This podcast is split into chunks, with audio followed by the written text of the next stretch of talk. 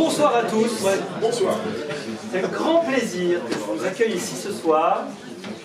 On se demandait avec Sapiens comment faire des vœux. Alors, les vœux traditionnellement, c'est toujours très sympa aussi d'y aller. C'est évidemment euh, le meilleur souhait qu'on peut faire pour, euh, pour l'avenir. Mais je me suis dit, quand on est un think tank, ce qui nous intéresse un peu plus, c'est pas le devoir être, mais c'est ce qui est, c'est ce qui va être.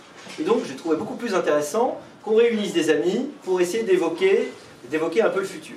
Alors, euh, crois que c'est Galbraith qui disait que les économistes euh, existent pour rendre respectables les astrologues.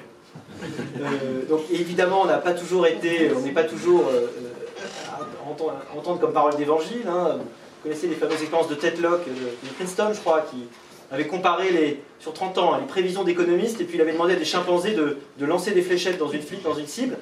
Les chimpanzés euh, faisaient des meilleures prédictions euh, que les économistes, mais on va quand même essayer d'y croire parce qu'on a quand même besoin d'essayer de comprendre un petit peu. Et puis l'avantage, c'est que j'ai réuni ce soir les meilleurs et ils vont pouvoir essayer d'éclairer une année 2023 qui naturellement ne manquera pas d'incertitude. Vous savez que dans les années 70, le fameux modèle de Duncan qu'on enseigne en cours de stratégie dit que l'incertitude d'un environnement est égale à la complexité multipliée par le dynamisme. Complexité, le nombre de facteurs à prendre en compte, et le dynamisme, la rapidité avec laquelle ces facteurs changent. Là, on est dans un monde où, de toute évidence, il y a quelque chose dont on peut être sûr, c'est que cette incertitude augmente, puisque les deux, euh, euh, dynamisme et complexité, les deux ne font qu'augmenter. Alors parmi toutes les, choses, les, points d'a- d'attention évidemment qu'on va pouvoir avoir en 2023, on a dû en sélectionner deux qui nous amènent naturellement, euh, qui vont nous amener à, à en parler de bien d'autres. J'ai nommé le marché du travail, c'est ce qui concerne évidemment les gens, l'évolution du chômage, et dans un deuxième temps, ce qui nous concerne encore plus, l'évolution de l'inflation. Donc c'est les deux tables rondes que je vous propose ce soir, et nous terminons évidemment par euh, euh, un pot euh, juste après, qu'il ne faudra pas rater. Alors, sans plus d'introduction, j'ai le plaisir de demander de venir à Anne-Sophie Alsif, qu'on peut applaudir. Alors,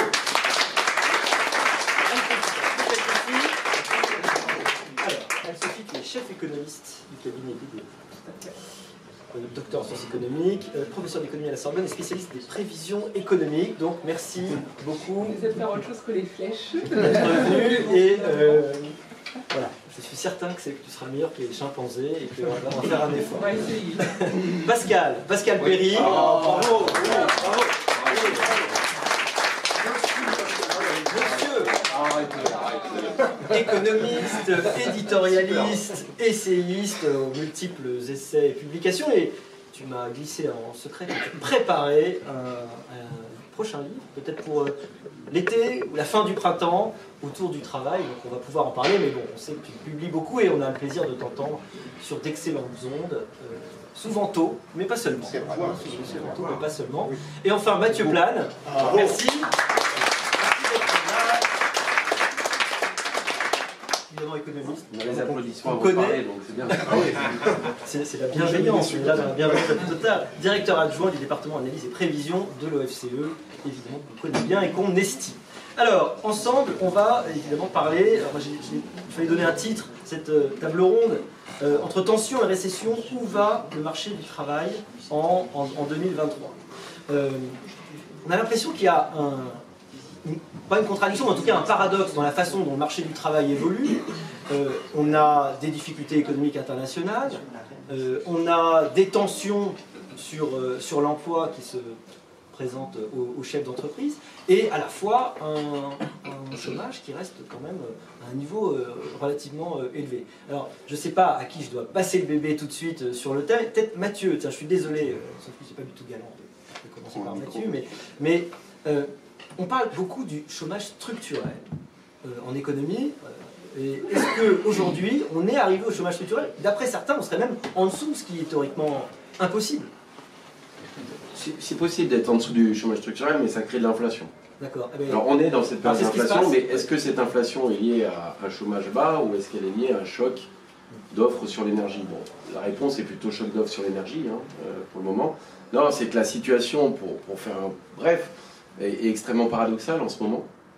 Euh, C'est-à-dire qu'on a une croissance euh, qui ralentit très fortement, on parle de récession, et on a une forte résilience du marché du travail. C'est-à-dire qu'on n'a jamais eu d'ailleurs, j'avais les statistiques avant de venir, hein, j'ai révisé, faire mieux que les chimpanzés ou les astrologues, qui est qu'on n'a jamais créé aussi, autant d'emplois depuis la mi-2020. Donc sur un espace, en gros, d'un peu plus de deux ans, on a créé 1 700 000 emplois nets. Donc c'est colossal. Si vous prenez les statistiques depuis 1949, on n'a jamais créé autant d'emplois en deux ans. Donc ça, ça va créer forcément cette reprise hein, qu'on n'attendait pas. D'ailleurs, je vous rappelle, hein, au moment de la crise Covid, on parlait de, défaillance euh, en cascade, d'explosion sociale, de chômage, de génération sacrifiée. Or, on n'est pas du tout dans ce schéma-là, euh, ce qui est la bonne nouvelle. Ce qui est la bonne nouvelle. Le paradoxe, en fait, hein, là-dedans, c'est que, en réalité, quand on essaie de relier tout ça à la macro, on ne retrouve pas trop nos petits. Pourquoi C'est que euh, l'activité aujourd'hui, quand vous la regardez, en réalité, on est à 1% de PIB au-dessus du niveau d'avant-crise, fin 2019. C'est-à-dire qu'on a 1% d'activité supplémentaire.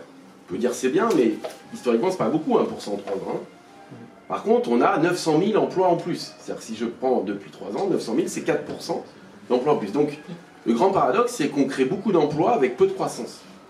Or, aujourd'hui, les gains de productivité, normalement, l'innovation devrait euh, créer l'inverse. Donc, on a une perte de productivité. Donc, la bonne nouvelle, c'est qu'on crée beaucoup d'emplois. La mauvaise, c'est qu'on n'a plus de productivité.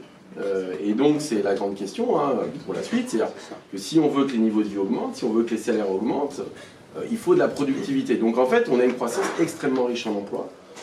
et donc, c'est la question pour la suite. C'est-à-dire, est-ce que les entreprises ont été extrêmement aidés à un moment donné, et donc euh, ça a pu faciliter certaines embauches? Il beaucoup d'apprentissage aussi, on a 300 000 créations liées à l'apprentissage, on a eu du chômage partiel. Euh, la question c'est que dans la situation de normalisation, euh, et notamment avec le ralentissement de la croissance, il est probable que les entreprises cherchent à retrouver de la productivité.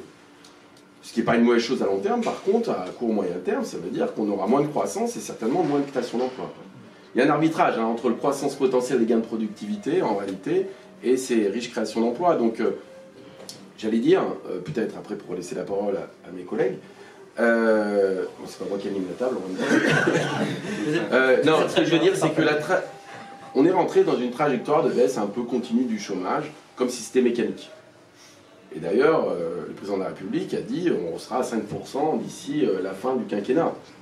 Alors il y a des réformes hein, qui visent à, faire ça et à accompagner cette baisse, sauf que euh, le cadre macroéconomique joue quand même beaucoup et j'allais dire, je ne vais pas donner des mais l'horizon est assez sombre.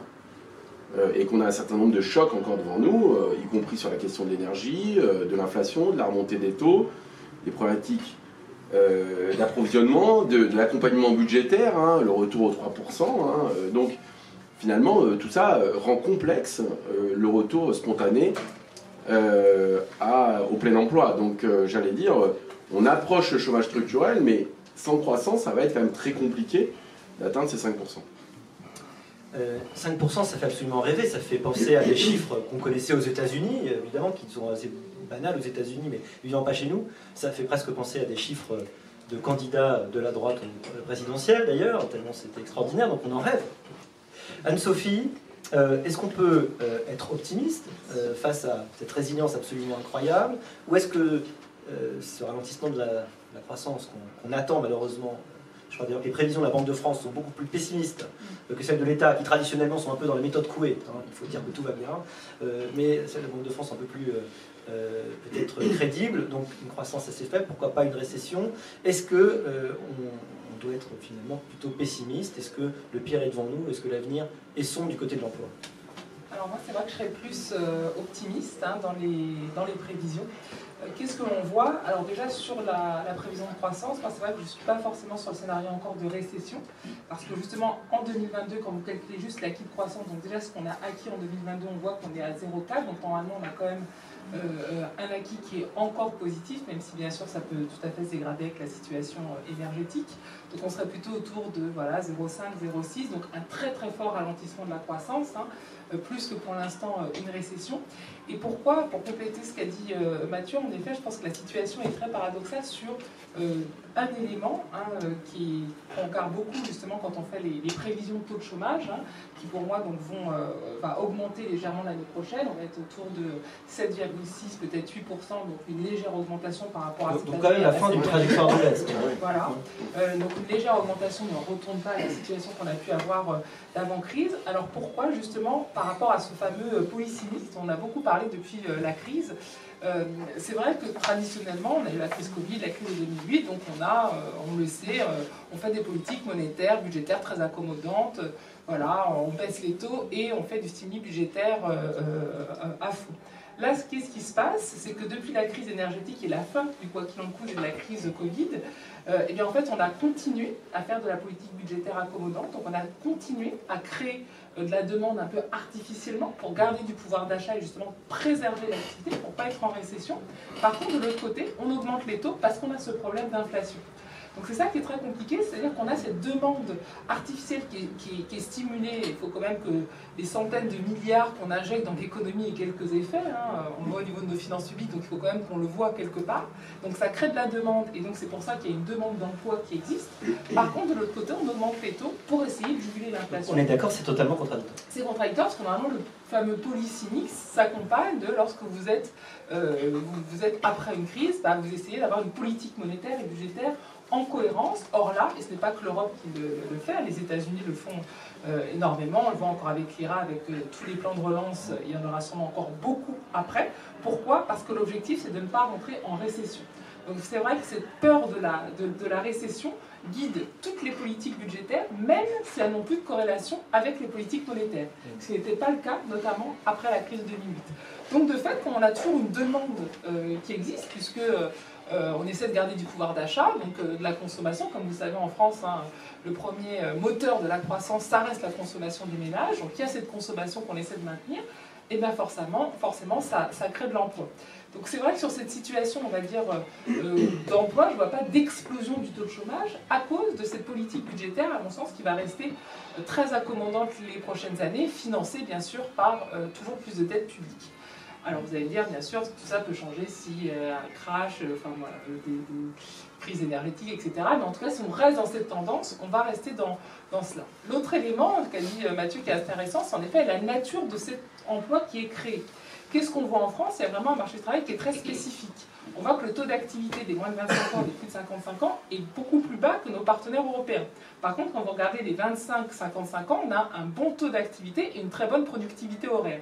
Donc tout le challenge, va être, si on veut arriver à ce plein emploi du président, d'essayer de faire baisser le taux de chômage de ces jeunes, donc ils l'ont fait massivement en créant de l'apprentissage, et de l'autre côté, l'emploi des seniors des plus de 55 ans. Et là, c'est plus difficile parce qu'il y a une corrélation assez directe aussi avec l'âge de départ à la retraite, d'où l'idée de faire une réforme en disant on va décaler, de fait, les gens resteront plus longtemps en emploi, même si ça dépend. Et par rapport à la qualité de l'emploi, ça c'est vrai que c'est ce qu'on voit beaucoup dans les euh, statistiques. Le problème, en effet, c'est qu'on a eu beaucoup d'emplois créés, mais qui ne sont pas, entre guillemets, dans les bons secteurs. C'est-à-dire, en effet, qui créent moins de valeur ajoutée. On voit depuis la crise beaucoup d'emplois dans le secteur de la construction, de l'aide à la personne, de tout ce qui est service, qui crée moins de gains de productivité, et beaucoup moins dans l'industrie et dans l'innovation. En premier lieu, hein, dans l'aéronautique, on voit qu'ils ont réembauché euh, après euh, la fin de la crise, mais on n'est pas à des augmentations par rapport à ce qu'on voit sur les taux de chômage.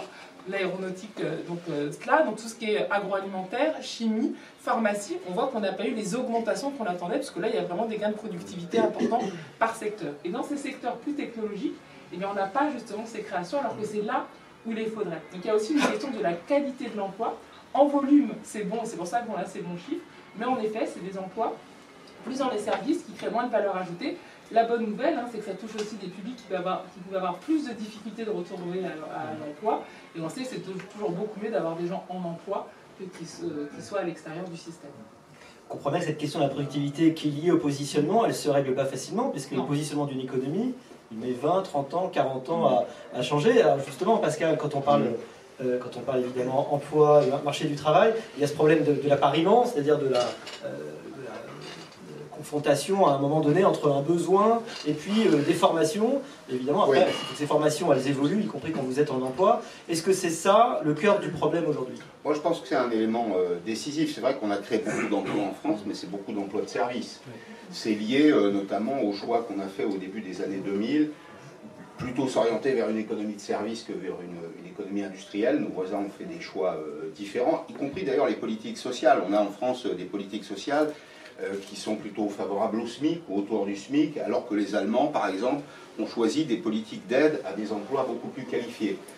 Dans, dans CICE, compétitivité emploi, on a, d'abord choisi l'emploi à défaut de la, compétitivité. Donc c'est vrai qu'on a créé beaucoup d'emplois dans des secteurs qui créent en effet peu de, de valeur, alors qui en même temps correspondent à un véritable besoin. C'est les emplois de la sécurité, de la propreté, c'est les emplois liés euh, à la, personne.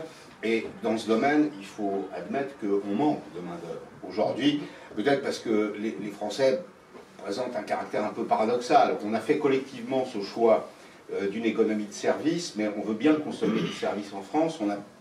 Pas toujours très envie de produire du service parce qu'on l'assimile à, de la servitude. Et puis à l'autre bout de, l'omelette, si je puis dire, il y a euh, en effet des trous dans la raquette. Euh, cette année, par exemple, il va manquer 20 000 ingénieurs formés en France, dans des domaines pour lesquels euh, il y a un véritable besoin qui, s'exprime. Quand on écoute les responsables du nucléaire en France, ils nous disent on cherche 10 000 ingénieurs. Il y a 5 ans, on avait 180 000 bacs scientifiques. Aujourd'hui, on en a la moitié. C'est extrêmement spectaculaire et il manque, il y a plus de places disponibles dans les écoles d'ingénieurs en France qu'il n'y a de candidats euh, pour entrer dans ces, dans ces écoles d'ingénieurs. Donc en effet, je pense qu'on est confronté à un vrai problème de, formation. Euh, c'est aussi euh, des biais idéologiques, c'est le résultat de choix qui sont des choix politiques, qui sont contestables aujourd'hui, dont on paye le prix. Mais sans formation, à mon sens en tout cas, on, rencontrera assez vite un plafond de verre. je ne suis pas sûr qu'on soit à 5% à la fin, à 5% de chômeurs à la fin du mandat du, président Macron. Euh, sans véritable réforme de la formation, mais on sait que ces réformes de la formation, d'abord, elles produisent des effets de long terme, il n'y a pas d'effet de, court terme.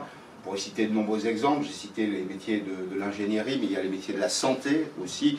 Comment se fait-il qu'en France, aujourd'hui, on soit obligé de faire venir des médecins polonais toutes les qualités, hein, des médecins euh, africains, alors qu'il y a en France un numerus clausus sur lequel on n'est pas revenu. ça fait partie des aberrations on a créé nous-mêmes les limites de nos capacités à créer des emplois et de bons emplois. Euh, Mathieu, euh, les économistes souvent sont appelés à essayer de faire de la pédagogie. Euh, on rencontre tous les jours des chefs d'entreprise qui nous disent, tous secteurs confondus, je n'arrive pas à recruter, j'arrive pas à avoir les bonnes personnes. Qu'est-ce qui manque? Est-ce qu'il manque les bonnes formations? Est-ce qu'il manque des incitations? Peut-être une question quasiment politique, mais est-ce que la réforme récente de l'assurance chômage allait, va dans le bon sens?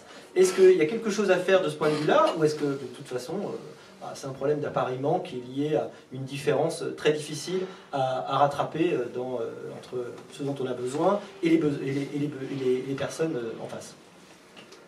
alors, la question est complexe, hein, mais je vais essayer d'y répondre simplement. Le, la question de l'appariement existe un peu partout, en réalité. Hein, en France en particulier, on a des difficultés avec des filières notamment qui sont pas forcément, qui ne trouvent pas les bons débouchés. On voit aussi que face à des crises économiques importantes, on a des modifications de structure qu'on n'aurait pas anticipées forcément aussi. Hein.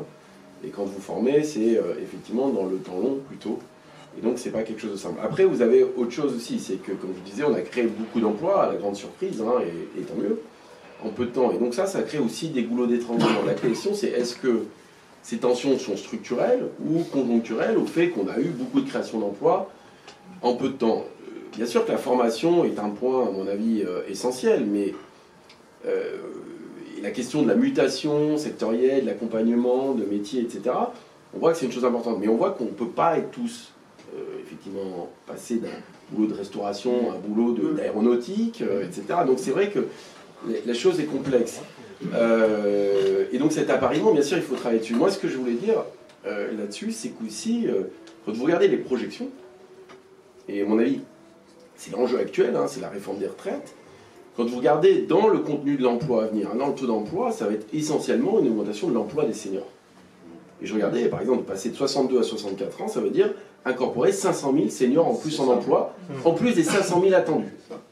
Donc d'ici à 2030, il faudra 1 million d'emplois de 60 à 64 ans en plus. Donc vous allez avoir une pyramide des âges dans les, euh, on va dire dans les entreprises qui va être extrêmement modifiée et qui va vieillir. Et donc la question de la formation, et d'ailleurs il y a des études qui le montrent, c'est que vous investissez pas beaucoup dans la formation de quelqu'un qui a 55 ou 56 ans. Et c'est ce qu'il va falloir faire. En général, vous investissez sur un jeune qui va euh, capter certaines technologies, qui est capable de se transformer, s'adapter. Et donc tout l'enjeu, c'est comment accompagner ce vieillissement en même temps de rupture technologique, euh, de nouveaux enjeux sectoriels, d'accompagnement d'innovation. Et donc ça, c'est... Voilà, sur le papier, on dit oui, il faut de la formation, mais après, concrètement, ça va être effectivement l'accompagnement, et c'est vrai pour la France, mais dans beaucoup de pays, hein, cette question du vieillissement est, est très forte, mais il va falloir la réconcilier. Et donc dans l'enjeu de la réforme des retraites, à mon avis, c'est le point principal, c'est que le financement passe par une augmentation du taux d'emploi des seniors. Ça veut dire que ces gens-là doivent être en emploi et pas au chômage ou pas à la retraite. Et donc c'est là-dessus qu'il va falloir mettre l'accent, à la formation, y compris des personnes qui sont en deuxième partie de vie active.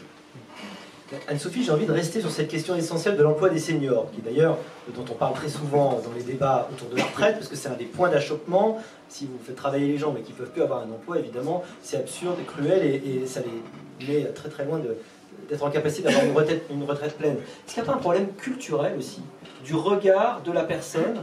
Quelqu'un me disait récemment qu'à partir de 45 ans, était considéré comme vieux en entreprise mais euh, est-ce que, ce problème culturel, s'il existe, il, est très difficile évidemment à faire bouger Le regard sur des gens qui ont grand âge, par exemple, 46 ans, n'est-ce pas? On comprend, on comprend que. Dans notre tête, on a tous 20 ans, c'est ça qui est terrible, évidemment. Mais ça, ça passe. Oui, c'est ça qui est bien. Est-ce que d'autres pays, parce que d'autres pays ont des, taux d'emploi du senior différents, donc est-ce que le regard est différent Alors à mon sens, ce n'est pas forcément un, problème de regard, mais de structuration en effet du marché du travail. En France, c'est vrai que traditionnellement, vous commencez, vous entrez plus tard sur le marché du travail, vous avez une vie active vous avez une forte productivité, c'est-à-dire qu'en effet, les gens euh, euh, peuvent avoir des volumes horaires plus importants, avoir vraiment une productivité horaire importante. Quand on regarde les 25-55 ans, on a une des productivités, pardon, productivité horaires les plus élevées d'Europe. Et par contre, en effet, à partir de 55 ans, là, euh, c'est fini. Vous êtes euh, essoré, rincé, on vous met sur le côté. Et donc, euh, là, l'idée, c'est d'avoir la retraite le plus vite possible. D'où, en effet, ce qui explique hein, les luttes pour avoir gardé une retraite assez tôt, puisque très souvent, en fait, on vous met en retraite jusqu'à temps que vous ayez votre retraite à, taux plein et, donc que vous partiez. Donc, il y avait vraiment cette structuration, on va dire, du marché du travail. Qui était, euh, voilà, qui, est le cas en France. La grande difficulté aujourd'hui, c'est qu'avec l'allongement de l'espérance de vie et surtout des problèmes de financement des modèles sociaux et donc de l'âge de la retraite qui va être décalé, on va avoir, en fait, il faut repenser absolument toute la manière de concevoir le, travail. Vous savez, vous allez avoir plusieurs vies, vous allez changer d'emploi, euh, que vous allez passer d'un poste à un autre, d'un secteur à un autre, d'un métier à un autre, vous allez être salarié, vous allez être indépendant. Donc ça n'a strictement plus rien à voir avec je fais mes études, je rentre à 25 ans, à 55 ans, je pars en retraite jusqu'à mes 62 ans où j'ai tout. Le problème, c'est qu'en démographie, la majorité euh, encore euh, des gens qui sont au travail sont plutôt sur ce modèle-là, y compris euh, les dirigeants d'entreprise, hein, je pense que vous, le savez. Et donc, il y a, euh, intellectuellement, on est tous d'accord qu'il va falloir travailler plus longtemps, on le sait, etc. Mais dans les faits, euh, eh c'est vrai que l'organisation du travail est celle-ci. or, et on le voit avec les prévisions hein, du Conseil d'orientation des retraites, des financements, etc., L'idée, c'est de dire qu'il va falloir travailler plus longtemps, mais vraiment, et ça, ça va vraiment être, à mon sens, la clé de la réforme des retraites, parce qu'en France, on se base beaucoup sur l'âge de départ, alors qu'à mon sens, c'est à combien euh, d'argent, euh, combien d'argent on a pour partir à la retraite, pour pouvoir vivre décemment. Il va y avoir un vrai problème d'inégalité par secteur et par type d'emploi, entre en effet les avocats, les professeurs de médecine qui ont les espérances de vie les plus importantes, qui vont pouvoir rester très très longtemps en emploi, les professions libérales, etc., qui ont ce type de statut, qui ont en tout cas le choix, parce que c'est ça aussi qui est euh, clé pour rester très longtemps, et tous les autres qui vont avoir, on va dire, une vie professionnelle très intense. Par rapport aux pays du Nord, vous le, disiez, la grande différence, c'est qu'il y a un accompagnement. L'accompagnement, c'est, par exemple, dans la construction, de 20 à 30 ans, vous allez être sur les chantiers. À partir de 30 ans, vous allez être à l'intérieur. Après 40 ans, vous allez avoir un autre type d'emploi. Donc on essaie à chaque fois, quand vous avez des métiers difficiles, d'adapter votre poste avec l'évolution de l'âge pour vous garder le plus longtemps dans l'entreprise. Je pense a beaucoup moins de réflexion là-dessus. Vous avez un poste, vous allez évoluer dans ce micro-secteur euh, autour de votre poste, et puis après, ou vous partez dans une autre entreprise, ou vous devenez indépendant, ou vous êtes au chômage. Mais en tout cas, il n'y a pas de réflexion d'essayer de changer en fonction de votre évolution, notamment par rapport à votre âge. Et ça, en effet, euh, dit c'est culturel.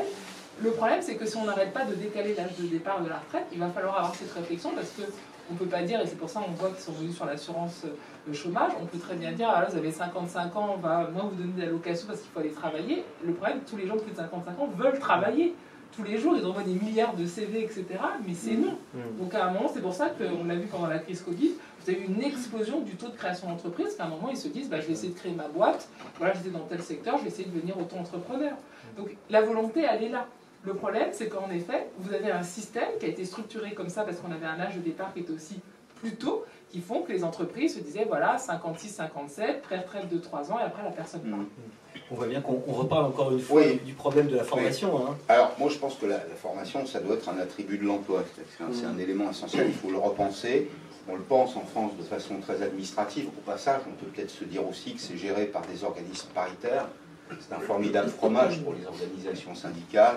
Et il y a parfois des intérêts qui ne sont pas nécessairement les intérêts des salariés. que la réforme n'a pas un peu changé ça Alors elle a un peu changé ça, mais il y a toujours un certain nombre de réflexes euh, pavloviens. Enfin, en tout cas, on voit que ça manque de souplesse, euh, que c'est pas véritablement adapté au, au- au marché du, du travail.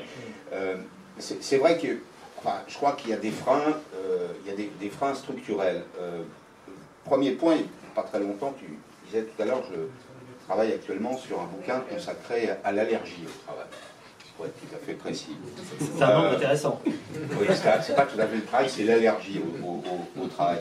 J'ai rencontré il n'y a pas très longtemps le vice-président de l'Association nationale des DRH qui, qui disait, parlant des jeunes par exemple, très fort taux d'engagement, très faible taux de résilience. On se lasse assez vite. Et il me disait, c'est c'est au fond une réflexion qu'on se fait euh, collectivement, comment est-ce qu'on peut expliquer à quelqu'un à 25 ans que boulanger, il va faire du pain pendant 40 ans Maçon, il va élever des murs pendant 40 ans c'est une perspective abyssale. On ne peut pas raisonnablement espérer motiver les gens, les jeunes en particulier, si on ne leur offre pas des, des perspectives de, de changement de- euh, d'itinéraire, de- de- de- d'appréciation de, leur propre euh, parcours.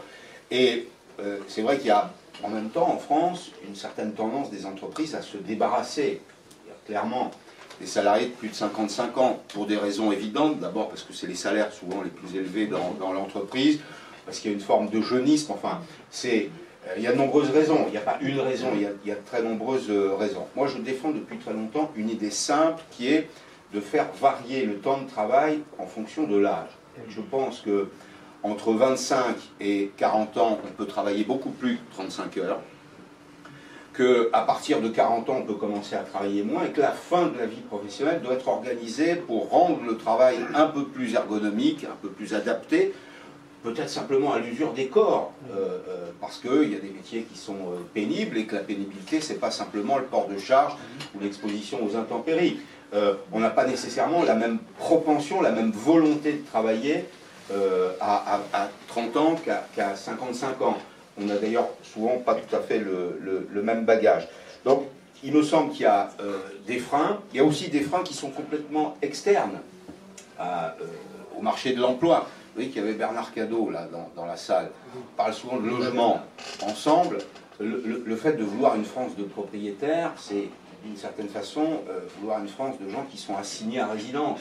Comment changer de travail, changer de localisation de son travail quand on est propriétaire il y a de nombreux exemples dans l'actualité d'entreprises qui ferment. On voit des gens qui sont pris au piège d'une certaine façon, qui n'arrivent pas à se délocaliser parce que si les 300 salariés de l'entreprise se délocalisent, le marché de l'immobilier s'effondre, leur bien ne vaut plus, rien, pratiquement ne vaut plus rien. Bon, il y a, beaucoup de choses. Si on veut véritablement faire de l'emploi euh, une priorité, il y a encore probablement beaucoup de verrous à, le- à lever. Il y a peut-être aussi, euh, de façon générale, dans, le discours public, à dire que le travail est utile.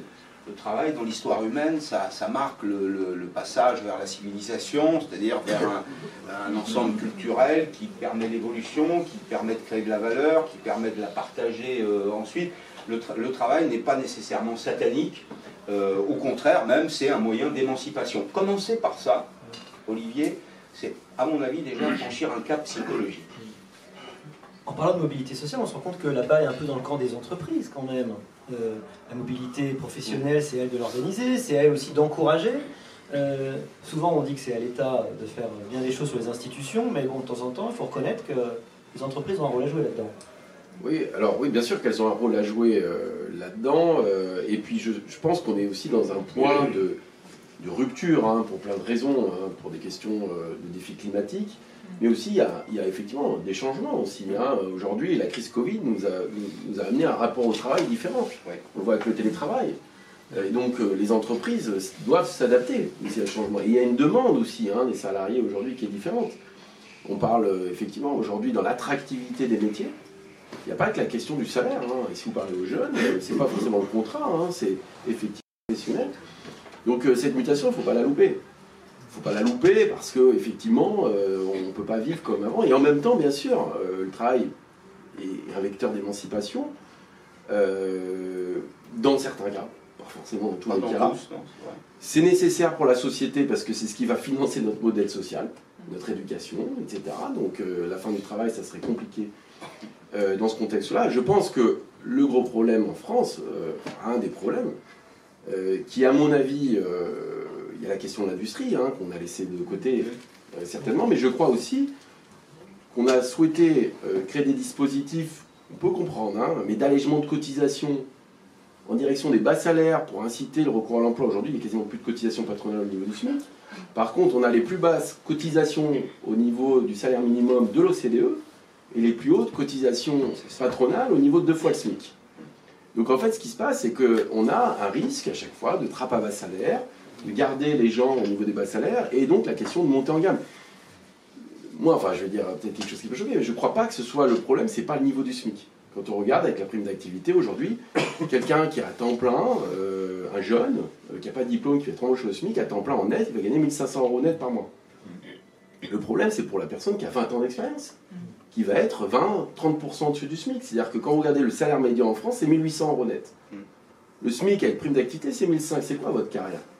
Et moi, je pense que le problème, c'est qu'on n'a pas de trajectoire professionnelle intéressante. Et puis, effectivement, il y a une reproduction sociale, on le voit aussi. C'est-à-dire que, effectivement, souvent, ceux qui vont être cadres sont des fils de cadres, etc. Donc, c'est comment redonner une trajectoire de carrière? C'est pas grave de commencer bas? Ce qui compte, c'est de finir un peu plus haut. Or, aujourd'hui, euh, je ne crois pas que le problème, ce soit le jeune sans diplôme qui soit au SMIC. Le problème, c'est la personne qui a 20 ans, qui a une qualification, qui a quelques diplômes, qui a de l'expérience et qui va gagner 20 ou 30% de plus que le SMIC.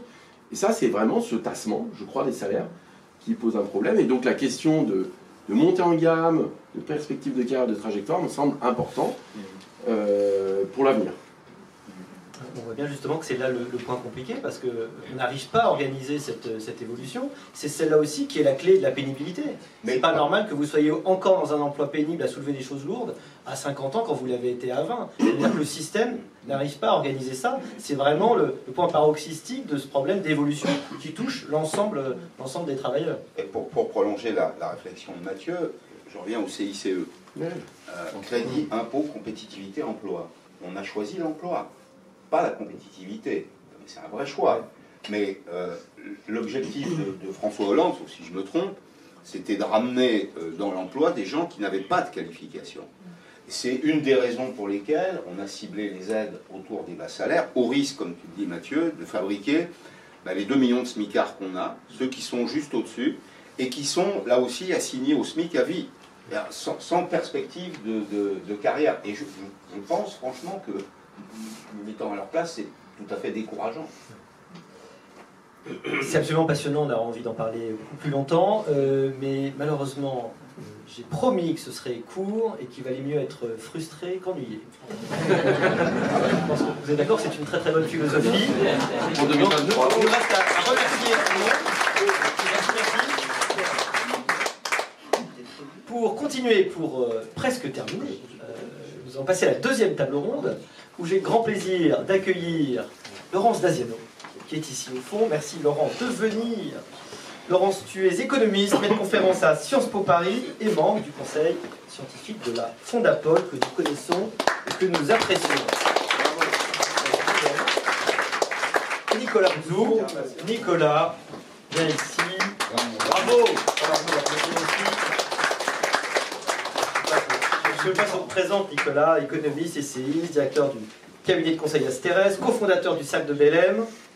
Tu es directeur d'études au sein du MBA Law et Management de Paris 2. Et euh, tu pues une grande aussi, tu as une grande, une grande euh, activité éditoriale. Homo Sanitas, c'est ton dernier livre ou je me trompe? Non, non, non, non, non. euh, non. En faire deux, ou trois depuis. Ah, je n'arrive même pas à suivre, mais en tout cas celui-là, pendant la, la pandémie, on était tombé. J'en sors un là dans, un mois, Ah bah voilà. mais- qui s'appelle La France de l'à peu près.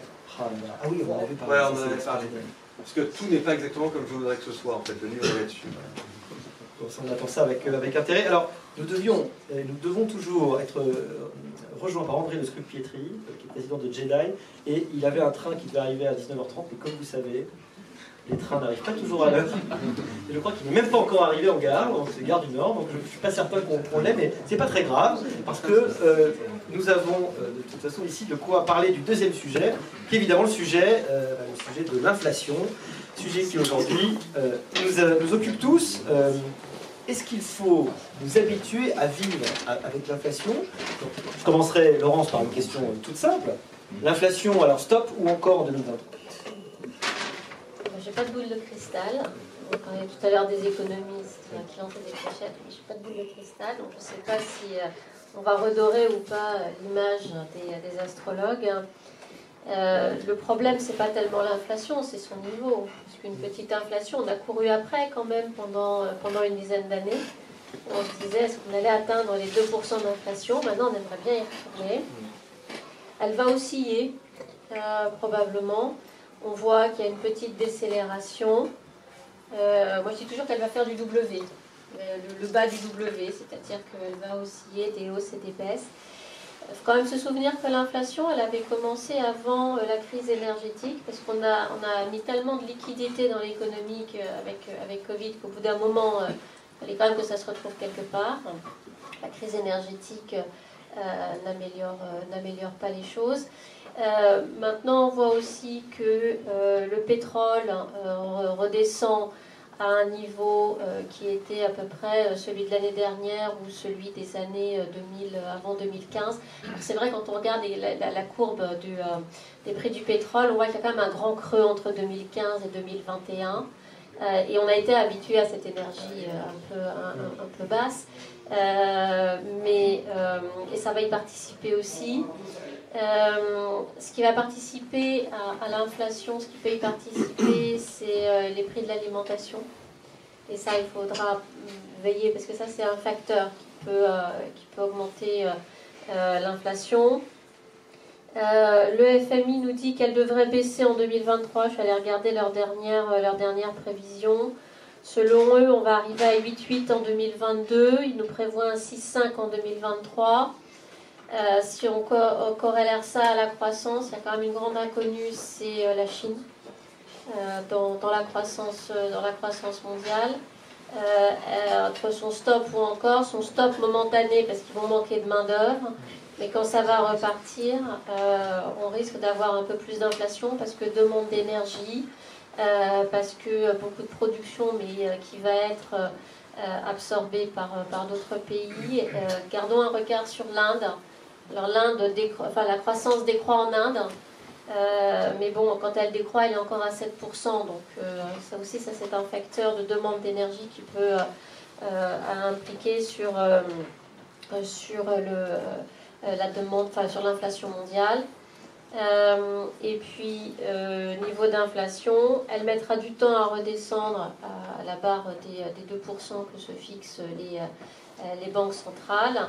Euh, et puis d'ailleurs, vivre avec un petit peu plus d'inflation, euh, est-ce que c'est vraiment si mal que ça Ou est-ce que si on n'a pas été mal habitué avec zéro inflation? Alors c'est vrai qu'aujourd'hui, dans les entreprises, on ne sait plus faire. Enfin, remettre de l'inflation euh, dans les budgets, les plans stratégiques et autres, ça, on sait, on sait plus trop faire. Mais il va falloir réapprendre à le faire. Nicolas, le robinet budgétaire est fermé. C'était la première cause. Si on règle le problème de l'énergie, est-ce qu'on revient à cette inf- inflation autour de 2%, voire moins? Alors je pense qu'on va revenir à une inflation euh, moins forte. Je ne vais pas refaire tout l'enchaînement, euh, euh, toutes les causes qui ont mené à la situation actuelle d'une inflation relativement forte, en tout cas par rapport à ce qu'on avait connu ces 20, ces 20 dernières années. Mais c'est vrai que euh, on va faire un peu moins de déficit budgétaire, les, les- rachats d'actifs des, des- banques centrales vont un peu diminuer, les prix d'énergie euh, euh, diminuent un peu. On voit aussi qu'il n'y a pas eu de boucle prix-salaire. hein. Euh, ça, c'est quand même l'un des grands Pour l'instant, mais on a quand même, nous, des, des- des salaires qui ont augmenté plutôt plus qu'ailleurs. Ouais, mais pas autant que l'inflation. Donc, on voit que les salaires contribuent pas, en tout cas, à, à- à- à l'inflation. Mais je pense que la question que les gens se posent, c'est pas celle-là, en fait. Euh, je, je crois que c'est avec Mathieu qu'on partageait ça euh, l'autre jour dans un débat, c'est-à-dire le fait que, alors pour vous c'est complètement évident, mais dans le débat public, il y a peut-être parfois une confusion entre l'inflation et les prix en fait. C'est-à-dire que quand les gens entendent dire ce qu'on est en train de dire, c'est-à-dire l'inflation va euh, diminuer, elle va descendre de 6 à 4 à à 2, euh, etc., euh, les gens ont en tête une espèce de normalisation. Et en fait, euh, non, pas du tout, parce que ce que je veux dire par là, c'est que les, les pertes de pouvoir d'achat liées à l'inflation qu'on a connue ces dernières années, je pense que ces pertes de pouvoir d'achat sont définitives, et donc que le niveau des l'inflation ne sera pas négative, en fait, c'est ça ce que je dis, et donc que le niveau des Moins prix d'inflation, c'est juste de hausse des prix. voilà. Et en pas fait, ce qui intéresse les gens, c'est pas, c'est pas. Alors ça, c'est un sujet très bon entre nous. hein, Est-ce que l'inflation va ralentir Mais c'est un truc d'économie de, de prof d'éco, quoi. Euh, Donc la question, ce c'est- ce qui intéresse les gens, c'est, bah, bien sûr. Et ce qui intéresse les gens, c'est euh, est-ce que ce qu'on a perdu en pouvoir d'achat à cause de l'inflation, est-ce qu'on va le regagner parce que les prix vont, vont baisser? Et là, je pense que non. Euh, je pense que non, parce que je pense que le niveau euh, euh, structurel des prix, pas de l'inflation, mais des prix, a augmenté pour des raisons qui ne sont pas d'ailleurs simplement des raisons liées à l'énergie, mais qui sont aussi liées au fait qu'on est entré dans une économie qui est assez nouvelle. Au fond, on a quitté, et pour moi, à regret d'ailleurs, pour toi aussi, je pense d'ailleurs, mais euh, on, on a quitté cette mondialisation libérale qui était très euh, décriée pour rentrer dans une économie où l'économie est la variable d'ajustement de la violence géopolitique. C'est un peu comme ça la façon dont, dont je l'analyse, ce sera mon billet de l'Express la semaine prochaine. Ça pourrait être l'économie est devenue une espèce de, de- de- ouais, c'est ça, de, de variable d'ajustement. Et les prix sont une variable d'ajustement, de, de choc géopolitique euh, qui, qui génère des chocs d'offres euh, négatifs en fait. Et c'est ça qui, euh, qui, qui fait bouger les prix. Et la mondialisation, elle est un peu otage de ça. C'est-à-dire qu'au fond, aujourd'hui, on a une géopolitisation de la mondialisation. C'est-à-dire, pour le dire autrement, un rétrécissement de la mondialisation qui fait que bah, cette mondialisation, alors qui, posait des, problèmes hein, d'inégalité, etc., mais qui en tout cas avait quand même contribué à la désinflation sur les prix des produits, en tout cas industriels, ça c'est terminé. Et ce que je trouve d'ailleurs tout à fait frappant, c'est que euh, en fait quand on en parle, alors là de façon très concrète, aux distributeurs, qui euh, aujourd'hui par exemple font leurs courses leurs approvisionnements pour la, rentrée scolaire, la prochaine rentrée scolaire en septembre, ils nous disent, bah, en fait, on voit bien, nous, hein, concrètement, que euh, bah, le, le- spectre géographique de nos achats euh, s'est réduit, parce que euh, en Chine, il y a des usines qui n'ont pas rouvert avec le Covid, parce qu'évidemment, on n'a pas euh, importé les gommes qui sont faites en Russie, parce qu'en Turquie, c'est plus compliqué, etc. Donc, on a moins d'acteurs dans les Qui dit pays... moins d'acteurs euh, dit que c'est plus cher. et donc, et, et donc c'est plus cher. Donc je, je pense qu'il n'y a pas de retour à la normale. Voilà, je pense qu'on est rentré dans quelque chose de nouveau. Euh, Ah, Après, le fond du sujet, pour moi, je, me- je Oui, me tais, mais c'est ce que Mathieu disait tout à l'heure sur, sur les salaires. Je pense que, comme de toute façon, on ne peut pas agir sur les prix, je pense que le, le gros sujet de réflexion qu'on doit avoir, c'est sur les salaires. Euh, Justement, euh, euh, euh, l'inflation, on sait que c'est comme la température. Il y, a le, il y a le ressenti, il y a le réel, il y a euh, la froideur des chiffres et des grandes moyennes et de ce dont les économistes discutent. Et puis, est-ce que les gens euh, voient euh, euh, concrètement On sait qu'il y a des très très grandes différences. euh, cette inflation, elle est toujours particulièrement inégalitaire et c'est ce qui nourrit euh, une forme de, euh, de- mécontentement extrêmement profond. Le gouvernement aujourd'hui est dans une action extrêmement forte, résolue. Je crois qu'il y a 58 milliards aujourd'hui qui sont prévus en 2023 euh, au titre de l'aide à l'inflation. Donc là, le quoi qu'il en coûte semble ne pas avoir de fin, mais en aura-t-il? Probablement il doit en avoir, mais quand? Et qu'est-ce qu'il y a à craindre vraiment? Quel est l'effet de l'inflation? Aujourd'hui sur les gens Est-ce que, au-delà du ressenti, euh, euh, la réalité est vraiment celle-ci? C'est- des questions vastes. Alors, euh, le quoi qu'il en coûte, euh, c'est sûr, il va nous coûter très cher, hein, euh, parce que les taux, les taux ont monté. Euh, donc, euh, en fait, on peut continuer à, creuser, mais euh, ce sont les, générations futures qui, euh, qui paieront. Sur sur l'effet sur la population, alors moi je suis plus une, une macro-éco internationale. hein. Euh, donc moi ce qui m'intéresse c'est ce qui se passe surtout dans, dans les pays émergents, pardon de sortir un petit peu du, du cadre français, mais comme Nicolas a parlé de la mondialisation, euh, l'impact sur les populations et notamment dans les pays émergents de cette hausse de l'inflation, ça fait que euh, ben, le peu qu'ils exportaient, ils vont l'exporter encore plus mal. Euh, ce qui veut dire qu'ils vont s'appauvrir. Ils ont surtout un problème alimentaire. Je crois qu'on ne le voit pas en Europe, hein, mais il y a vraiment un problème d'accès à, l'alimentation dans les pays émergents. Et ça, ça va nous faire des, vagues, des vagues migratoires. Dans, dans d'abord au sein des pays, parce qu'il faut quand même savoir quand on parle des pays émergents que les, mouvements de population se font au sein des pays émergents. Les plus grandes vagues migratoires, elles sont au sein de l'Afrique, c'est entre pays africains. Et ça fait euh, aussi des, euh, ça fait des, violences. il y a beaucoup de violences parce que quand il n'y a pas beaucoup et qu'il faut en plus le partager. Euh, donc sur les populations, l'effet va être assez, enfin va être important. vous allez avoir tout l'effet sur, moi je le vois aussi sur l'éducation. Euh, parce que quand vous avez de l'inflation, la situation économique devient plus compliquée, les gens perdent, euh, perdent leur emploi. Et, tout ça, in fine, on parlait tout à l'heure euh, d'éducation pour, pour les plus âgés, mais là, dans les pays émergents, ça va être vraiment l'éducation pour, pour les plus jeunes qui va être aussi plus difficile. Après, si on revient sur, sur l'Europe, ben, c'est ce que disait Nicolas, il va y avoir la perte de pouvoir d'achat parce qu'effectivement euh, c'est pas que les prix vont redescendre c'est qu'ils vont augmenter euh, ils vont augmenter moins vite mais euh, ils auront quand même, augmenté. Et après il y a tout le prisme mais là il y aurait des, gens plus savants que moi dans la salle pour en parler de toutes les, tensions sociales qui peuvent qui peuvent en découler. Mais a, je, parlais de la Chine tout à l'heure mais il y a aussi l'Inde qu'il faut qu'il faut regarder de, ce point de vue là et ça, ce qui va être très important, c'est de voir quelle va être la croissance en Inde dans les prochaines années. Vous savez que, point de vue population, euh, l'Inde dépasse la Chine dès cette année. Euh, et c'est ça qui va être important de, voir, c'est comment est-ce qu'ils vont gérer cette croissance plus, euh, plus importante et l'effet que ça va avoir chez nous, sachant que cette croissance est alimentée à la fois par du charbon et par du pétrole russe. Donc ça va aussi avoir des impacts pour nous. Dans les causes euh, d'augmentation des prix durables, on a parlé de la démondialisation, on pourrait aussi parler de la transition écologique. Euh, est-ce que ce n'est pas d'ores et déjà quelque chose qui est sur nous, qui est que la plupart des biens, quand ils vont intégrer une forme de prise en compte du carbone, euh, vont directement ou indirectement être considérablement renchéris? Est-ce qu'on est suffisamment préparé à ça? Finalement, est-ce que le coût de l'énergie qui nous fait tous espérer que c'est une inflation assez rapide et qui va peut-être disparaître, euh, n'est pas l'arbre qui cache euh, la forêt de cette très très grosse inflation durable, puissante, qui va être sur nous, en particulier dans les pays développés, puisque on se pique, et on a raison, d'être les plus vertueux de ce point de vue-là.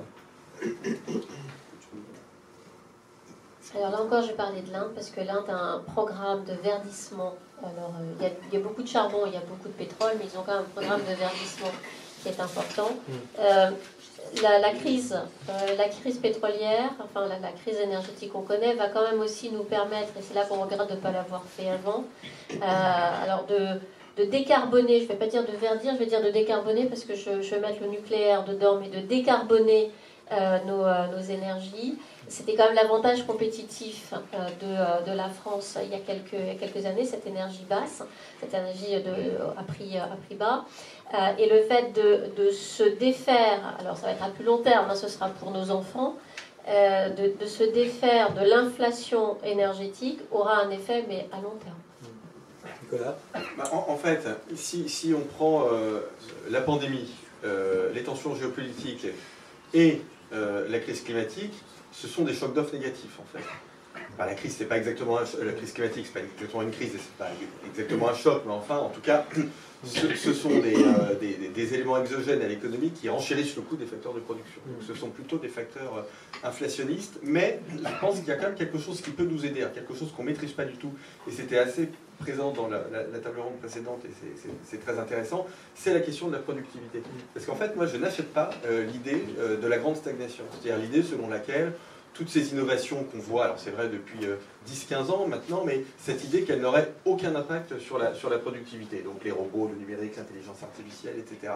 on ne voit pas dans les chiffres. Alors voilà, oui, non, mais pourquoi est-ce qu'on ne voit pas ça dans les chiffres Quand on regarde en fait les, euh, les, grands cycles euh, schumpeteriens du passé, on voit qu'il y a toujours un délai très long, très long, entre l'apparition des innovations et les gains de productivité c'est pas trois ans, c'est des décennies.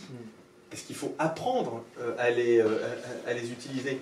Euh, le télétravail est en train de se développer maintenant. Maintenant. Donc c'était pas, euh, il ne s'est pas développé après l'apparition des ordi- euh, d'Internet. D'accord? Et donc tout ceci met énormément de temps. Ce que je veux dire par là, c'est que je pense qu'on on n'est pas à l'abri de bonnes surprises en matière de, productivité, y compris de productivité des euh, technologies euh, décarbonées. Le, prix des batteries, par exemple, bah, euh, il, diminue, il, diminue rapidement. Donc voilà, je pense qu'il faut qu'on ait un peu aussi cette vision historique en tête. Voilà, ces, technologies, il faut former les gens, il faut apprendre à les utiliser, il faut passer à ce qu'on appelle la phase, pardonnez-moi le terme est un peu pompeux, mais de la synthèse créative, c'est-à-dire euh, au fond passer de l'invention à l'innovation, mais l'innovation qui va euh, euh, vraiment avoir des, conséquences. Comme tu l'as rappelé, je travaille beaucoup sur l'économie de la santé, et en fait, l'économie de la santé, je, pense qu'on commence à voir des innovations qui sont des innovations extrêmement, spectaculaires, qui sont vraiment des game changers, pour parler en très bon français, pour le système de santé. Il y en a une, c'est complètement évident, c'est les technologies ARN messager. Nous, on travaille beaucoup là-dessus. Euh, euh, donc, euh, qui ont été en économie souvent nécessité fait loi. hein. Donc, vous avez la plus forte pandémie depuis 100 ans, vous avez des financements, et ben du coup, vous avez des, choses qui accélèrent considérablement. Mais je pense que tout ceci va se jouer. Enfin, le gros, au fond, de la synthèse créative en matière de santé, c'est ces dix prochaines années. Hein alors que la génétique, le premier séquençage du génome, euh, c'était il y a 30 ans. Voilà. Ouais, donc, donc, donc tout ça prend du temps. Donc, euh, et ça, ça peut avoir un impact po- positif ou négatif. Enfin, ça, ça peut en tout cas faire euh, diminuer l'inflation euh, structurellement. Bon, on n'est pas à l'abri d'une bonne nouvelle, c'est un message que, que j'aime bien. C'est vrai qu'une des explications de l'absence d'inflation, malgré l'extraordinaire politique euh, monétaire accommodante pendant quelques années, c'est la déflation technologique. C'est qu'on ne voyait pas que la baisse des prix Alors, de la technologie voilà. absorbait en réalité euh, tout, tout cet argent. Alors ça, c'est une autre façon de voir les choses. C'est-à-dire qu'on pourrait dire, euh, en fait, euh, ça fait maintenant longtemps hein, qu'on a de la, des, un- ce qu'on appelle de la dominance fiscale, c'est-à-dire au fond des déficits budgétaires qui sont financés indirectement par de la création, par de la création monétaire. Et en fait, c'est pas qu'on n'avait pas d'inflation. Euh, C'est qu'on la voyait pas. Elle était En là, fait, était cachée voilà, elle par la était déjà, technologique. beaucoup dans les actifs, hein, Eh donc euh, les, obligations, les actions, l'immobilier, etc. Et puis ensuite, euh, elle était cachée par, en effet, les, les- la productivité. Laurence, euh, sur cette question justement de, de, la, de la productivité et peut-être aussi de la, de la boucle prix-salaire quand même, parce que moi je trouve que c'est arrêté vite sur cette question. Euh, Est-ce qu'il n'y a pas un, danger? Alors il y a peut-être d'autres pays où elle est plus forte et où elle apparaît de plus façon euh, plus forte, puisque les, salaires euh, peuvent être euh, corrélés plus fortement à l'inflation. On en est où en France? Est-ce que nous, cette boucle prix-salaire, il y a quand même beaucoup de revenus qui sont indexés, il y a quand même une volonté du gouvernement qui été très forte. Si je ne me trompe pas, on a quand même fait plus 7% en 2022 sur les salaires en moyenne. hein. Ce, qui est quand même, ce qui est quand même pas mal. On n'est quand même pas très loin de cette idée. Alors, enfin, je, rejoins Nicolas sur le sujet. Je, je- enfin, moi, j'avais vu plutôt un plus 6, une inflation qui est plus forte. Donc, Mm. c'est pour ça qu'en fait, euh, on l'a pas vu, euh, on l'a pas vu en France. Et, et ce qui a beaucoup ralenti, on parlait des, des ménages tout à l'heure, ce qui a quand même beaucoup euh, euh, ralenti le fait que euh, les ménages en France ont, ont- ont vu l'inflation, mais il y a eu quand même beaucoup de, de mesures d'aide euh, qui ont été euh, alors, saupoudrées sur euh, un, peu tout le monde et qui maintenant vont être, vont être plus, plus ciblées. Mais ces mesures d'aide, elles aident aussi à faire baisser l'inflation. Et on l'a vu en France et on l'a vu aussi en Allemagne. Les Allemands ont beaucoup moins aidé les ménages que, qu'en France. Et euh, l'inflation devenait à deux chiffres. Et vous savez, les Allemands sont absolument allergiques à l'inflation parce que c'est un véritable traumatisme pour, pour eux. Euh, et euh, ils ont aidé, euh, le gouvernement a aidé les ménages au, mois de, décembre et l'inflation a perdu euh, 1,3 points euh, de pourcentage et est redescendue en dessous des, euh, des 10%. Euh, donc, ces, aides ont, beaucoup contribué. Alors, il va y avoir quand même de l'inflation qui va revenir parce que maintenant elles vont être plus ciblées puisque la- la baisse des prix à la pompe pour tous est terminée. Maintenant, ça va être ciblé sur certains, salaires et puis euh, sur certaines catégories de population.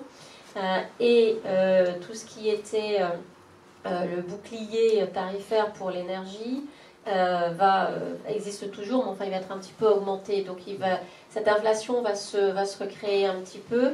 Mais même s'il y a des augmentations de, de salaire, si elles sont contenues comme cette année, je rejoins Nicolas sur le fait que là, la boucle ne, ne risque, enfin, ne, devrait pas se faire. Est-ce qu'il n'y a pas quand même une contradiction entre le fait d'aider les gens à consommer euh, des produits dont le prix aurait dû monter et euh, le signal euh, naturel que ça, que, ça, que ça enlève, que ça envoie C'est la question. Deuxième idée, c'est il y a quand même, on a en France une inflation qui est inférieure aux autres. Est-ce que c'est dû l'aide massive de l'État Les autres pays aident aussi, mais est-ce qu'on a aidé plus Et est-ce que ça ne veut pas dire que dès que l'État cessera, on aura un bon mécanique d'inflation, qu'on a juste essayé de, de, repousser le problème en le payant d'ailleurs très très cher, mais que ce problème sera de toute façon douloureux un jour ou l'autre? Je pense qu'on va être d'accord avec Nicolas. Ah, il y a deux manières de voir les choses. Est-ce qu'on laisse faire le marché ou pas? On aurait laissé faire le marché, ça aurait été, euh, ça aurait été très destructeur. C'était une manière de faire. La France a pris exactement euh, l'opposé. Et, c'est vrai qu'on a eu euh, un taux d'inflation en 2022 qui est le, deuxième plus bas d'Europe. Je crois qu'il y a les Espagnols qui ont un meilleur taux d'inflation, enfin un taux moins, élevé, moins élevé que nous, mais c'est parce qu'on a, a subventionné beaucoup, beaucoup. et ça va nous coûter, ça va nous coûter très cher je, pense que le, sujet, le, raisonnement économique que tu tiens, je, le partage, mais, en fait, la lutte contre l'inflation aujourd'hui est une question sociale, c'est pas une question euh, économique. Voilà, euh, il, fallait aider les gens. Euh, je, pense que les mécanismes qu'on a mis en place en France sont pas idiots du tout. Je pense que le bouclier tarifaire, c'est très compliqué le bouclier tarifaire, hein, c'est pas un blocage des prix, c'est un mécanisme assez, assez compliqué, mais je pense que c'est pas idiot du tout. Euh, moi, je suis un peu comme toi dans une tradition en philosophie politique qui est celle de Raymond Aron, c'est-à-dire essayer de ne pas être dans l'éthique de conviction, parce que ça c'est facile, mais être dans l'éthique de responsabilité. C'est-à-dire, si j'étais à la place d'eux, euh, qu'est-ce que j'aurais fait et est-ce que j'aurais fait mieux? Bon. Euh, voilà, quand on réfléchit comme ça et pas simplement de façon abstraite, avec une tension sociale qui est quand même toujours forte en France, je me dis que finalement, ce qu'on a fait, c'est pas, c'est pas si mal. Alors, juste je veux dire un truc qui est marrant parce que euh, ça a été euh, assez peu dit, mais il y a un gouvernement hein, euh, en Europe qui a mis en place une politique de blocage des prix, comme nous l'a proposé certains, ce qui nous a valu des débats un peu virils pendant la campagne présidentielle. C'est le gouvernement Orban, hein, qui est toujours aussi bien inspiré dans le domaine économique que dans le domaine sociétal, grosso modo. et donc, ils ont fait un blocage des prix, mais un vrai blocage des prix, hein, pas un bouclier tarifaire avec des mécanismes de subvention, de blocage des prix. Les prix sont bloqués. Donc, ils l'ont fait dans l'essence et dans l'alimentation. Et ça a vraiment très très bien marché, hein. c'est-à-dire qu'il n'y a plus d'essence, il n'y a plus de panne. Ça marche très bien. ouais, non, mais c'est vraiment, c'est très intéressant. vraiment, alors ils l'ont retiré là quand même, parce qu'ils se sont quand même rendus compte que c'était un, un, problème. Voilà, oui, mais ils l'ont ils, l'ont quand même, euh, ils ont levé euh, le, blocage des prix. Et, euh, et voilà, donc on a quand même évité ça. Je pense qu'il fallait faire quelque chose. Très schématiquement, ce qu'on a fait, c'est qu'on a transféré euh, de, l'inflation dans la dette publique, en fait. Hein. c'est ça le, bouquet tarifaire. Est-ce que c'est génialissime? Non. Est-ce que c'est grandiose? Euh, Non. Euh, mais on pouvait pas faire autrement. Mais, enfin, on pouvait pas faire autrement. Ça serait très présomptueux. Mais en tout cas, je pense que c'est la moins. Je pense qu'il n'y a pas de bonne politique. Dans, de toute façon, ce qu'on traverse depuis trois ans, laisse tomber. Pas, voilà, je pense que c'est la moins mauvaise politique dans un ensemble de politiques qui sont toutes mauvaises de toute façon. Dans l'urgence voilà. et avant. La politique, c'est trouver le, la pire des politiques à l'exception de toutes les autres. Voilà, c'est ça. La pire des mesures. C'est ça. C'est pas très encourageant, mais effectivement, c'est souvent la réalité. Non, mais je trouve qu'on s'en sort pas si mal en France. C'est pas complètement idiot ce qu'on fait. Oui, mis à part les 3 000 milliards de dettes. Voilà. Non, mais c'est un, un, un, gros problème. Mais depuis 3 ans, il n'y a que des problèmes partout. Non, non, mais je veux dire, euh, donc voilà, bah oui, c'est. On aurait pu juste commencer avec, comme l'Allemagne, avec un peu moins d'aide publique, comme ça, ça nous permet ah oui, non, mais ça, par contre, là. Mais d'accord, mille fois d'accord. Mille fois d'accord. Il me reste à vous remercier et à vous demander d'applaudir.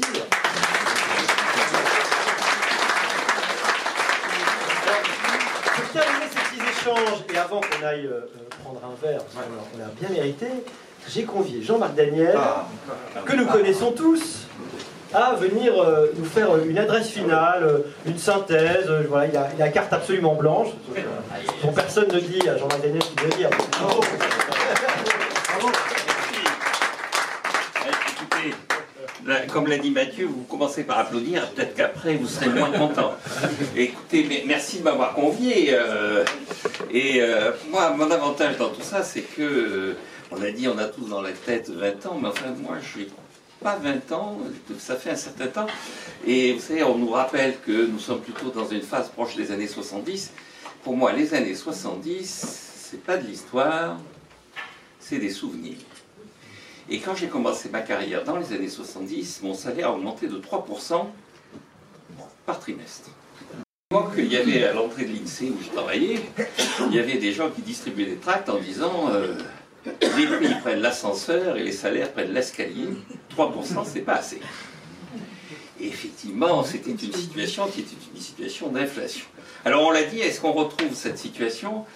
Je ne pense pas vraiment. Ce qui me frappe, c'est que euh, on a d'abord euh, on a la nostalgie, le besoin de se référer à des périodes passées. Et euh, on a parlé du CICE, on a fêté les 10 ans du rapport gallois. Dans le rapport gallois, il y a deux constats forts. Le premier, c'est que euh, la France, à cause d'une politique de concurrence agressive, est entrée dans une période longue de déflation. Et que, à l'horizon 2025-2030, le véritable danger pour l'économie française, ce sera la baisse des prix, notamment des prix industriels. Ce sera peut-être vrai à l'horizon 2025-2030. Et la deuxième chose qu'il y a dans le CICE, dans le rapport gallois, c'est qu'au moins la France a davantage par rapport à tous les autres pays, c'est qu'elle a une électricité pas chère. C'est peut-être vrai. Pas dans l'immédiat, mais c'est peut-être vrai. Alors cette électricité pas chère, là aussi, vous avez eu des réactions, des actions, et euh, l'électricité valait 700 euros l'unité de compte de référence au mois d'août, et donc euh, agitation, il faut absolument sortir de, du marché euh, européen. Nous avons deux ennemis dans l'histoire en ce moment, qui sont Madame von der Leyen et Monsieur Poutine. Donc il faut corriger ces deux monstres, donc la solution, c'est de sortir du marché européen. Aujourd'hui, paraît-il, sur le marché, il y a des jours où on ne sait pas quoi faire de l'électricité. Nous sommes très proches de Bordeaux, l'un et l'autre, et il y a à Bordeaux un maire, savez, il y a, il y a, un économiste assez célèbre euh, qui, est, euh, euh, qui a dit qu'il y a deux façons de détruire une ville, soit on la bombarde, soit on bloque les loyers. Et euh, il y en a une troisième que l'on vient de découvrir récemment, c'est d'élire un maire écologiste. Et donc euh, à Bordeaux, nous avons eu cette, cette chance Et alors, il a décidé de supprimer l'éclairage public entre 11h et 4h du matin. La conséquence, c'est que EDF est remonté comme un coucou parce que la centrale de Blaye, sur les bords de la Gironde, écoule son électricité entre 11h et 4h du matin en éclairant la ville de Bordeaux. Mais si on n'éclaire plus la ville de Bordeaux, qu'est-ce qu'on va faire de l'électricité? Et donc, euh, vous avez un problème qui est un problème maintenant de surproduction d'électricité. Qui lui dit au mois d'août Et donc, je pense que euh, dans tout ce qui se passe autour de nous, les prévisions, les références historiques, les comparaisons sont extrêmement difficiles à manier. Je ferai simplement deux, deux remarques de fond par rapport à tout ça. La première remarque, c'est que je pense, donc par rapport aux années 70 que j'ai connues, en 1974, c'était l'année où j'avais 20 ans, le ministre des Finances, M. Giscard d'Estaing, présentant ses vœux, avait répondu à Jean Boissonnat. Je ne sais pas si certains d'entre vous se souviennent de Jean Boissonnat, était quand même une institution qui nous a quittés récemment. Mais... Et donc Jean Boissonnat l'interroge à la fin de ses vœux en lui disant Vous avez présenté vos vœux sans parler du choc pétrolier. Donc je vous rappelle, octobre 73, on est en janvier 74. Et à ce moment-là, Giscard d'Estaing répond Écoutez, c'est un événement, nous entendons, évidemment, nous allons adapter notre politique économique, mais je peux vous garantir que le gouvernement a la volonté et les moyens de garantir le plein emploi et la stabilité des prix. 1974. Alors pourquoi Giscard disait ça? Parce que c'était la grande période de la politique budgétaire, du keynésianisme triomphant. On augmentait les impôts pour lutter contre l'inflation, on augmentait la dépense publique pour lutter contre le chômage, et ça marchait du feu de Dieu. Bon, bilan, il a fallu abandonner ça très rapidement, et en 1978, on a décidé que la politique monétaire allait prendre le relais. Et donc nous avons annoncé, on nous a annoncé que le banquier central allait être désormais en charge de la stabilité des prix, du plein emploi et d'un niveau de taux d'intérêt conforme à la croissance potentielle. Et là aussi, ça marchait du feu de Dieu. D'ailleurs, le banquier central était devenu un gourou. Vous vous souvenez, si vous avez compris ce que j'ai dit, c'est que je me suis mal exprimé. Ça, c'était la devise de Greenspan. Et tout le monde admiratif. Le bazooka monétaire va trucider la pandémie. euh, La BCE est là pour répondre à nos attentes. Et puis là, au mois d'octobre, Jérôme Powell a dit écoutez, il y a de l'inflation, j'arrive pas à m'en débarrasser. Peut-être que je vais être obligé de provoquer une récession. Attendez, attendez. On nous a expliqué que vous étiez capable de nous garantir la stabilité des prix, le plein emploi et un niveau de taux d'intérêt conforme à la croissance potentielle. Et vous êtes en train de nous dire que pour arriver à la stabilité des prix, vous allez foutre un bordel sur le marché de l'emploi absolument colossal. Alors je pense qu'on est dans la même situation que quand Valéry Giscard d'Estaing disait Rassurez-vous, on a un outil parfait. Nous sommes dans la situation où un certain nombre de gens nous disent Rassurez-vous, on a la politique monétaire, le banquier central est là, et tout va bien se passer. Et je trouve ça inquiétant. Parce que si c'est lui qui nous dit tout va bien se passer, et si nous comptons sur lui pour régler nos problèmes, je crois que comme en 1974, nous allons devant de graves déconvenus. Alors qu'est-ce qui nous attend? Qu'est-ce qui nous attend? Et la deuxième remarque que je ferai, c'est les vœux du président de la République. Il nous a dit il faut travailler. En 19 minutes, il a employé le mot travail 17 fois. Je comprends que ce soit quelqu'un qui ne se représentera pas aux élections. hein. Parce que annoncer à la population qu'il va falloir travailler, c'est quand même extrêmement dangereux et agressif. Mais à la fin, donc je vais vous le dire parce qu'à la fin vous aviez déjà abandonné son, ses voeux. Donc à la 19e minute, il a fait une phrase que les grammairiens appellent un zeugma, c'est-à-dire il a dit je vais réduire le chômage et le carbone. Alors je pense que ce sont les deux objectifs effectivement que nous devons nous donner pour l'année qui vient, pour le moment qui vient, avec pour moi cette conviction forte que ni la politique budgétaire, ni la politique monétaire ne nous apporteront de solution. Que ce soit le Giscard de 74 ou le Powell de 2022, le constat est là, ils n'ont pas la panacée. Et donc l'enjeu, ce sera les entreprises. Quand je dis nous, pas moi, parce que passant récemment dans un débat sur les retraites sur euh, la radio gouvernementale, j'ai été allumé par tout un tas de gens en disant mais en plus ce connard, il est à la retraite. Et oui, je suis à la retraite. Et donc, euh, je vais en rester là parce que je trouve que pour quelqu'un qui est à la retraite, j'ai déjà beaucoup travaillé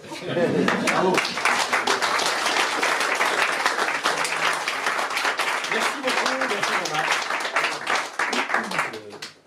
À défaut, euh, à défaut d'avoir des perspectives forcément positives, on peut au moins avoir des souhaits et finalement, c'est très lafontainien parce que aide-toi, le ciel. Ah, absolument. Hein ça me paraît, ça me paraît une très bonne façon de conclure. Il me reste à vous remercier tous d'avoir répondu à mon, invitation, à, à- à- à te remercier de nous prêter tes locaux extraordinaires, de nous ouvrir tes portes ce soir.